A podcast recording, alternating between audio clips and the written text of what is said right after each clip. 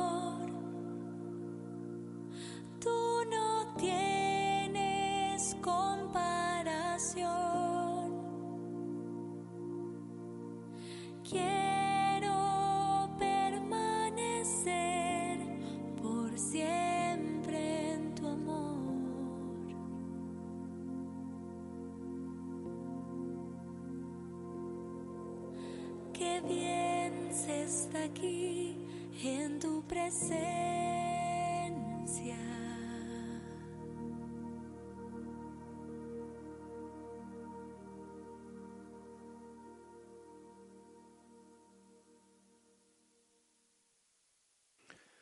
Con vuestra licencia, soberano Señor sacramentado. Qué bien se está aquí, en tu presencia.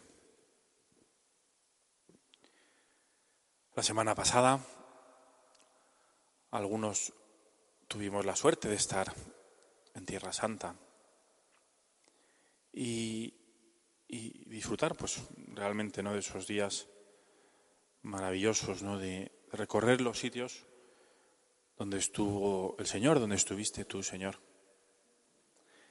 Y, realmente eh, la sensación tan, tan verdadera, ¿no? De que, de que aquello tenía sentido no por la historia, ¿no? sino porque nos llevaba a ti, nos hace conocerte más, ¿no? y, cogían luz en, en ti. De manera que, que, yo creo que es como una sensación preciosa, ¿no? El llegar aquí a Madrid y poder estar ante Jesús, ante ti, Señor, en el sagrario y saber que, que estamos contigo, ¿no? Que estamos en, en Tierra Santa, ¿no? Que cualquier tierra en la que estás tú, en la que hay un sagrario, es Tierra Santa. Esto no quiere decir, o sea, esto no es para consolar a los que no han ido, ¿eh? sino para animar también a que hay que ir a Tierra Santa en alguna ocasión que se pueda, pero sobre todo porque es verdad, ¿no? Yo además con alguno de los que fue lo hemos comentado, que uno realmente estar contigo, Señor, en el sagrario es descubrir, ¿no? La suerte que tenemos, ¿no? De, de la fe y de sentir y saber tu presencia y de sabernos profundamente acompañados por ti. Un Dios vivo, un Dios vivo. Por eso cada jueves empezamos nuestra oración, nuestra adoración haciendo una vez más un acto de presencia, un acto de fe en tu presencia real. Porque, dicho así, nos encanta recordarnos que creemos en ti y que nos has dado ese don de reconocer tu presencia. Y qué bien se está aquí, en tu presencia. Pues tú, Señor, iluminas allí donde estás. Por eso concédenos en este día especial, pues poder eh, estar a gusto contigo, ¿eh? escuchar tu voz, sentir tu, cercanía y, poder decir, qué bien, qué a gusto estoy aquí contigo, Jesucristo, Jesús de Nazaret, vivo y resucitado, realmente presente en la custodia.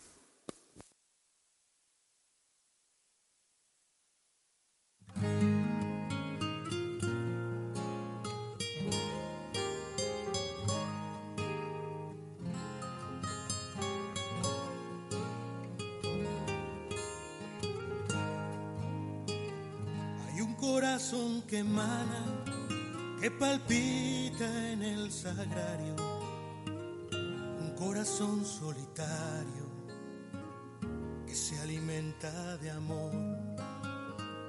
Es un corazón paciente, es un corazón amigo, el que habita en el olvido, el corazón de tu Dios. Un corazón que espera corazón que perdona, que te conoce y te toma de tu vida lo peor. Que comenzó esta tarea una tarde en el Calvario, que ahora desde el sagrario tan solo a todos que vengan a la fuente de la vida, que hay una historia escondida dentro de este corazón. Decirles que hay esperanza, que todo tiene un sentido, que Jesucristo está vivo, decirles que existe Dios.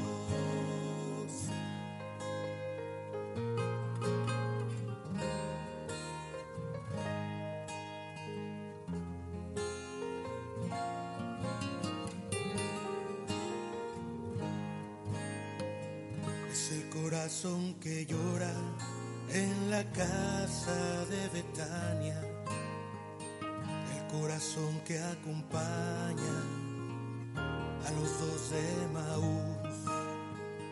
Es el corazón que el joven rico amó con la mirada, que a Pedro perdonaba después de la negación. Es el corazón en lucha del huerto de los olivos, que amando a sus enemigos hizo creer al ladrón. Es el corazón que salva por su fe a quien se le acerca, que mostró su herida abierta al apóstol que dudó. Decid a todos que vengan a la fuente de la vida, una historia escondida dentro de este corazón.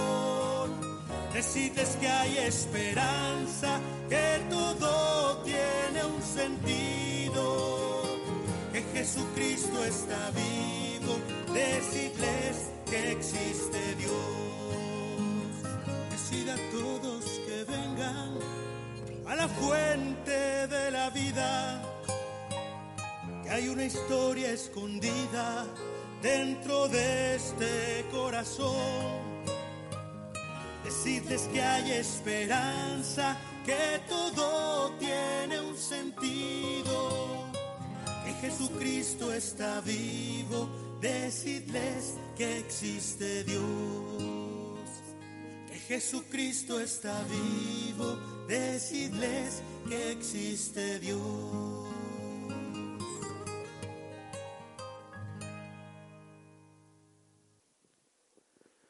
La generación de Jesucristo fue de esta manera. María, su madre, estaba desposada con José y antes de vivir juntos resultó que ella esperaba un hijo por obra del Espíritu Santo. José, su esposo, que era justo y no quería difamarla, decidió repudiarla en privado, pero apenas había tomado esta resolución, se le apareció en sueños un ángel del Señor que le dijo, José, hijo de David, no temas acoger a María tu mujer, porque la criatura que hay en ella viene del Espíritu Santo. Dará a luz un hijo, y tú le pondrás por nombre Jesús, porque él salvará a su pueblo de los pecados. Todo esto sucedió para que se cumpliese lo que había dicho el Señor por medio del profeta. Mirad, la Virgen concebirá y dará a luz un hijo, y le pondrá por nombre Emmanuel, que significa Dios con nosotros. Cuando Josué se despertó, hizo lo que le había mandado el ángel del Señor y acogió a su mujer. Todo comienza en María. María, su madre, nos dice enseguida Mateo, estaba desposada con José.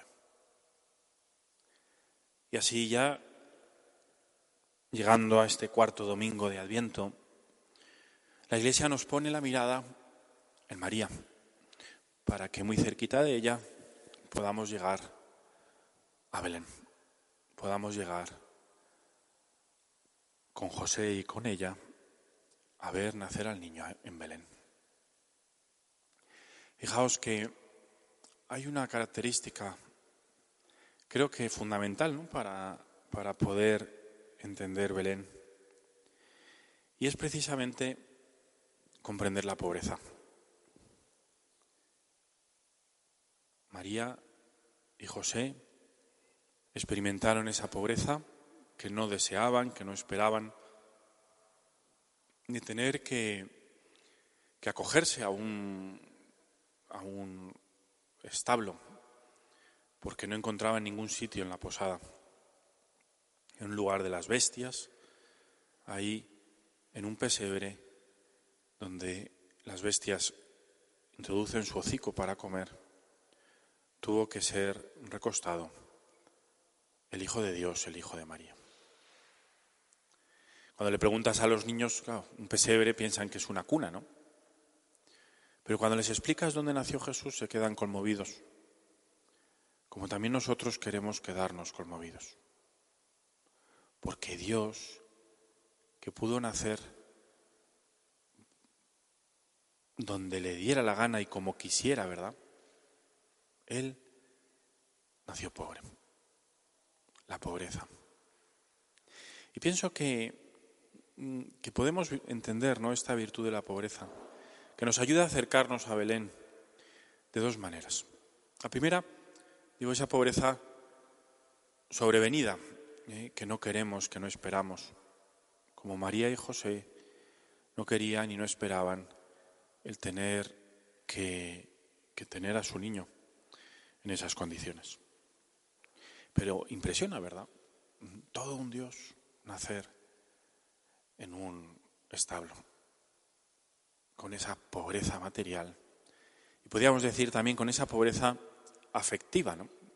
con el cariño de María y José, pero, pero solos, pero solos, rechazados. ¿no? Y así nos hace pensar en cómo vivimos nosotros nuestra pobreza. La pobreza a veces económica, ¿no? Que nos hace vivir mm, sin lo que pensamos que necesitamos o sufriendo, ¿no? Para llegar a fin de mes con dificultades económicas. Pero también podríamos decir esa pobreza laboral, esa pobreza afectiva, esa pobreza, la, propia pobreza de nuestras vidas, ¿no? de, nuestro pecado, de nuestra miseria, ¿no? que, está ahí. ¿no? Es decir, yo, Señor, ¿qué sucede? No? ¿Cómo afronto yo la pobreza de mi vida? Porque fíjate que para María y José esa pobreza fue la ocasión de poder mm, digámoslo así, ¿no? Como centrar la mirada en lo importante, centrar la mirada en las personas, centrar la mirada en el niño. En Belén lo importante son las personas. Y a veces, cuando tú en tu casa, en tu familia, en tu hogar encuentras esa pobreza, como decía, económica o moral o de salud, eh, es verdad, ¿no? Que podemos rebotarnos, que podemos enfadarnos, que podemos quejarnos. Pero también es verdad que si le preguntamos al Señor, ¿para qué quieres mi pobreza? Podremos comprender que nuestra pobreza es que al final sirve, ¿verdad?, para poder centrarnos en las personas, para que podáis quereros más en el matrimonio para que los hermanos puedan jugar más entre ellos, para poder pedir perdón y mirar a los ojos, para poder querer al otro por quien es y no por lo que tiene o por lo que me da. Por eso, adentrémonos, adentrémonos en Belén y no tengamos miedo ¿no? de, de dar un sentido a nuestra pobreza. La pobreza es necesaria para que Dios pueda manifestarse en nuestra vida. Si conocieras el amor que Dios te tiene, si descubrieras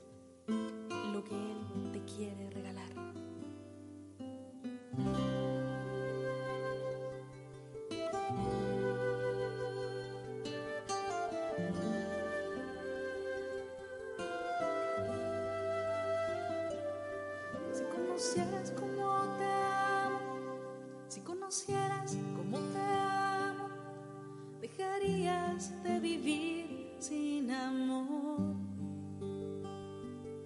Si conocieras cómo te amo, si conocieras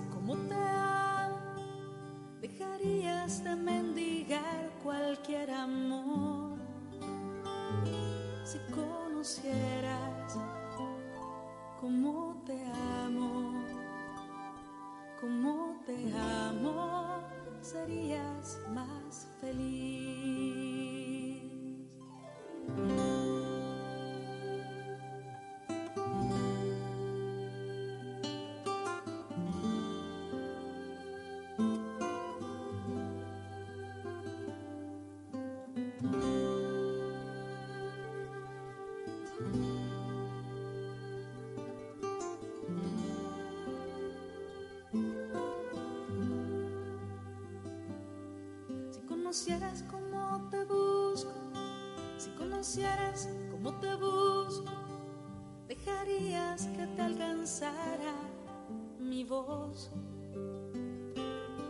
Si conocieras cómo te busco, si conocieras cómo te busco, dejarías que te hablara al corazón. Si conocieras cómo busco, cómo te busco, escucharías más mi voz.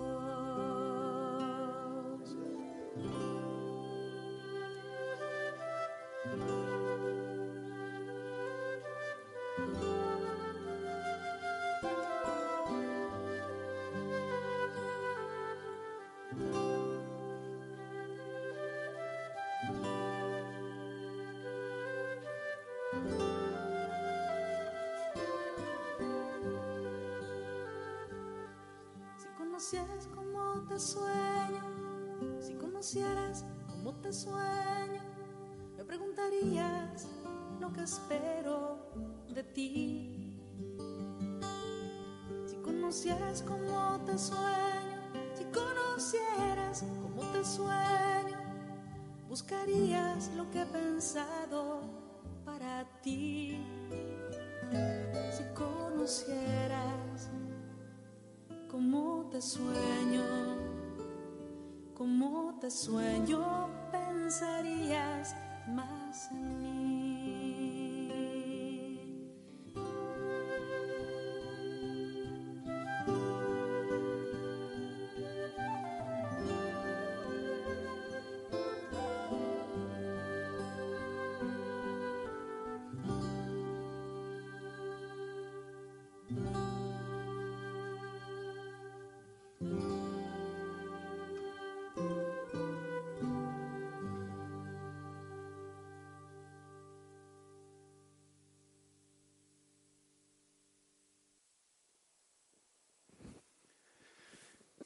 Y unos ángeles avisaron a unos pastores que estaban en el campo cuidando a su rebaño de que había nacido el Mesías, el Salvador. Encontrarían como señal a un niño envuelto en pañales. Y fijaos cómo la, piedad popular nos hace que cuando ponemos el Belén, pongamos muchos pastores que se acercan a Belén. Y, no van con las manos vacías, ¿no? Pues una lleva unos lienzos, otro lleva, eh, como dice el villancico, ¿no? requesón, manteca y vino. ¿eh? Le van llevando ¿no? al niño, eh, pues queso, lo que fuera, ¿no? frutas, lo que tuvieran. ¿no? Y, yo me imagino que, que, que- que para María y José sería como una gran eh, certeza de la providencia de Dios. Porque en su pobreza Dios les asiste. De una manera que ellos no habían pensado ni habían planeado.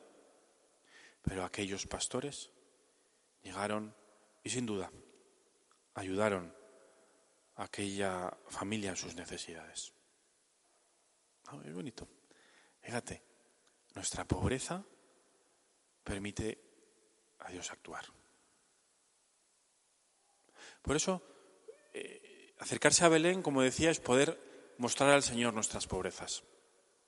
Señor, aquí estoy, con mi pobreza económica, con mi pobreza pues de salud, con mi pobreza de carácter, con mi pobreza de, de, falta de, virtud, o con este pecado que me tiene atascado. Aquí estoy, ¿no? Con mi miseria, con mi pobreza. Y, y, al final, digo, se permite el reconocer y afrontar así nuestra pobreza, que Dios manifieste su mano providente en nuestra vida. Por eso creo que es muy bonito no preguntarnos, ¿veo yo la mano de Dios, su providencia amorosa en mi vida? Porque quizá es que mm, no le dejo actuar. O, o, como Herodes. Fíjate, Herodes, claro, e, era rico, se creía rico, no necesitaba a Dios, le sobraba de su vida y por eso quería quitárselo. En cambio nosotros, digo, en cambio los pastores, en cambio, acogieron enseguida el mensaje de Dios. ¿Por qué? Porque conocían su, su pequeñez. Dicen, ¿no?, que los pastores eran tenidos también como infieles, ¿no? En el sentido de tener una vida un poco así disoluta, ¿no? Y a, ellos se mostró el Señor. Por eso, Señor, que yo me acerque al Belén cargado con mi pobreza, para dejarme, para dejarte actuar en mi vida. ¿Cuáles son tus pobrezas? ¿Se las muestras al Señor? ¿Te dejas mirar por el niño? Te dejas cuidar por su providencia.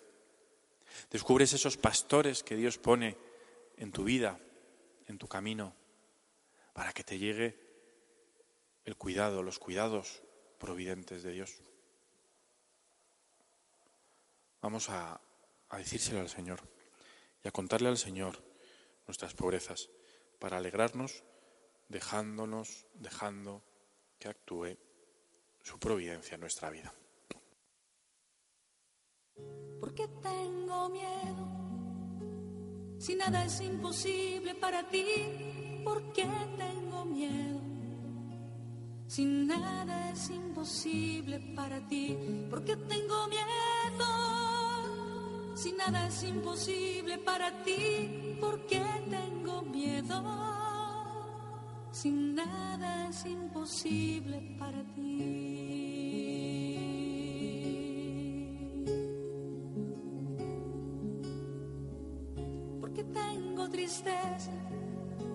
Si nada es imposible para ti, porque tengo tristeza. Si nada es imposible para ti, porque tengo tristeza. Si nada es imposible para ti, porque tengo tristeza. Si nada es imposible para ti, nada es imposible para ti es imposible para ti.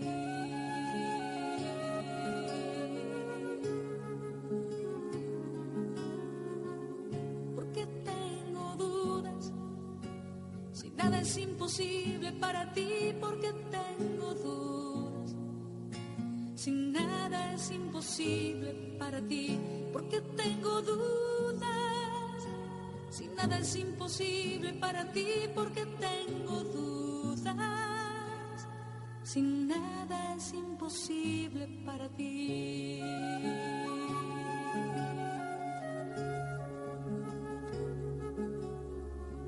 Enséñame a amar, porque nada es imposible para ti.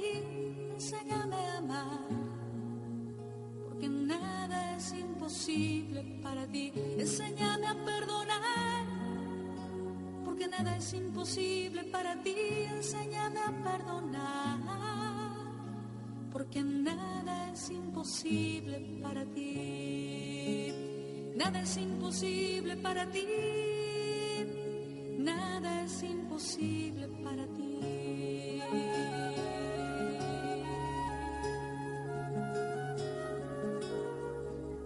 Tú te hiciste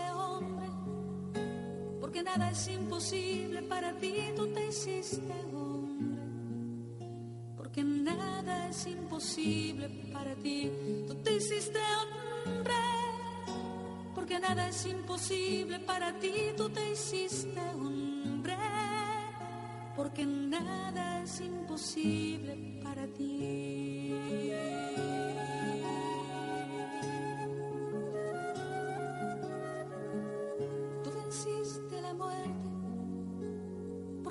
Es imposible para ti.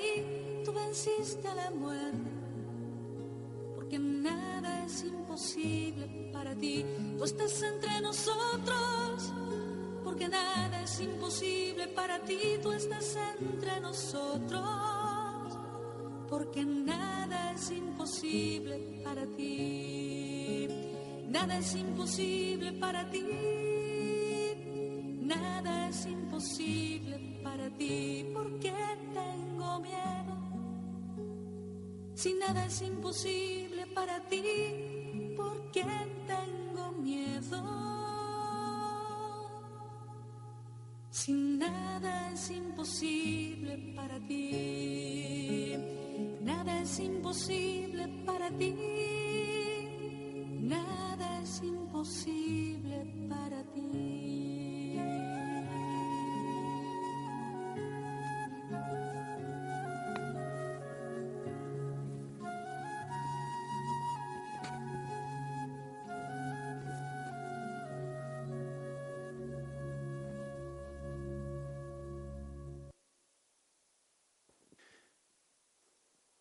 pobreza, como decía, se manifiesta o tiene dos facetas, ¿no? La primera es esa pobreza sobrevenida, ¿no?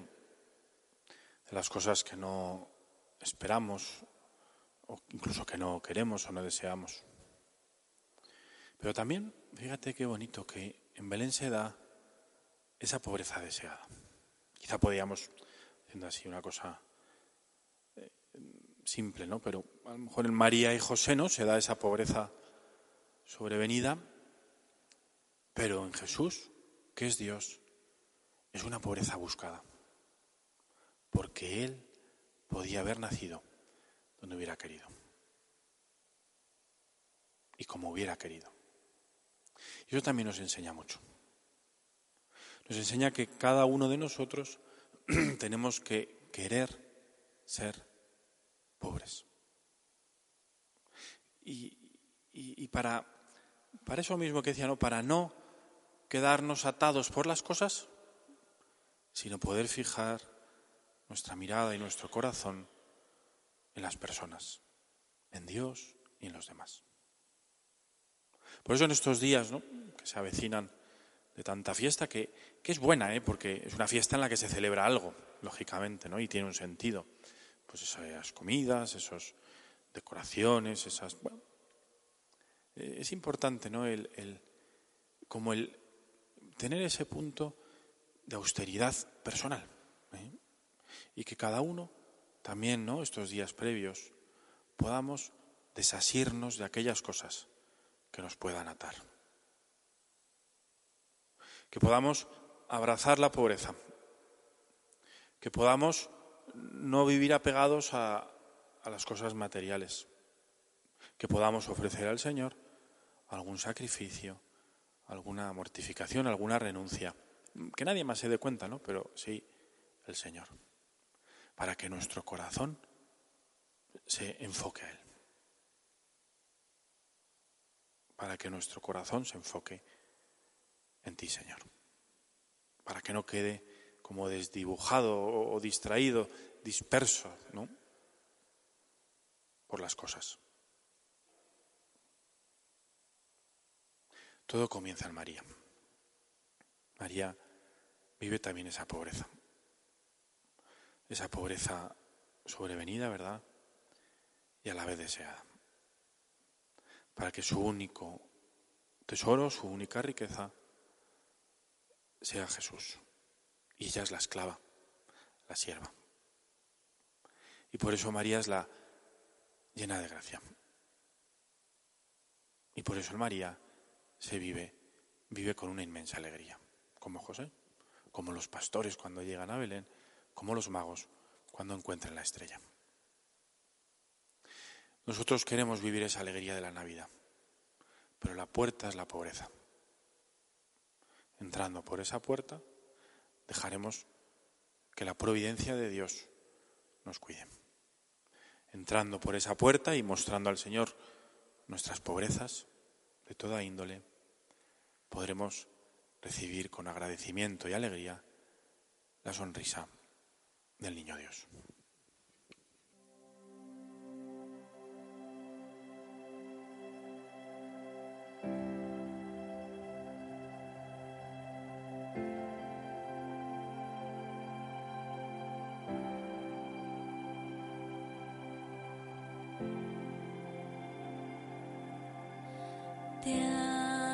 perdón.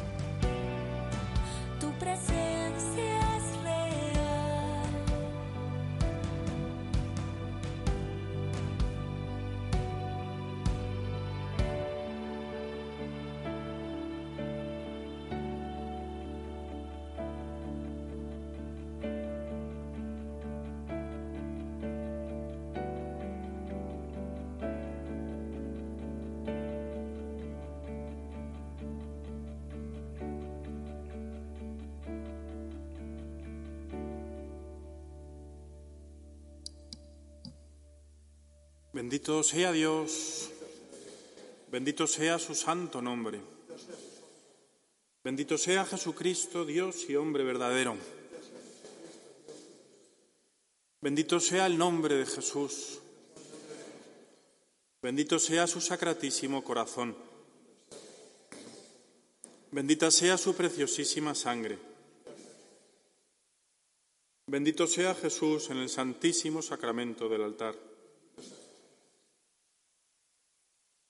Bendito sea el Espíritu Santo Paráclito.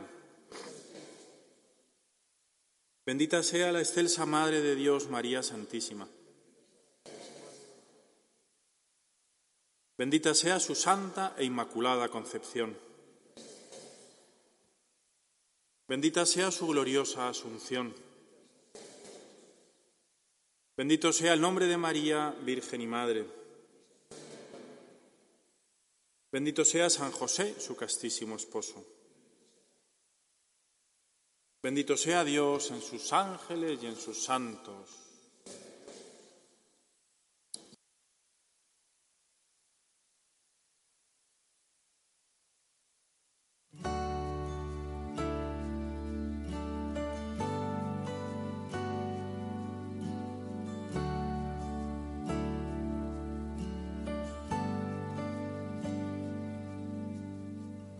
Quiero caminar contigo, María, pues tú eres mi madre,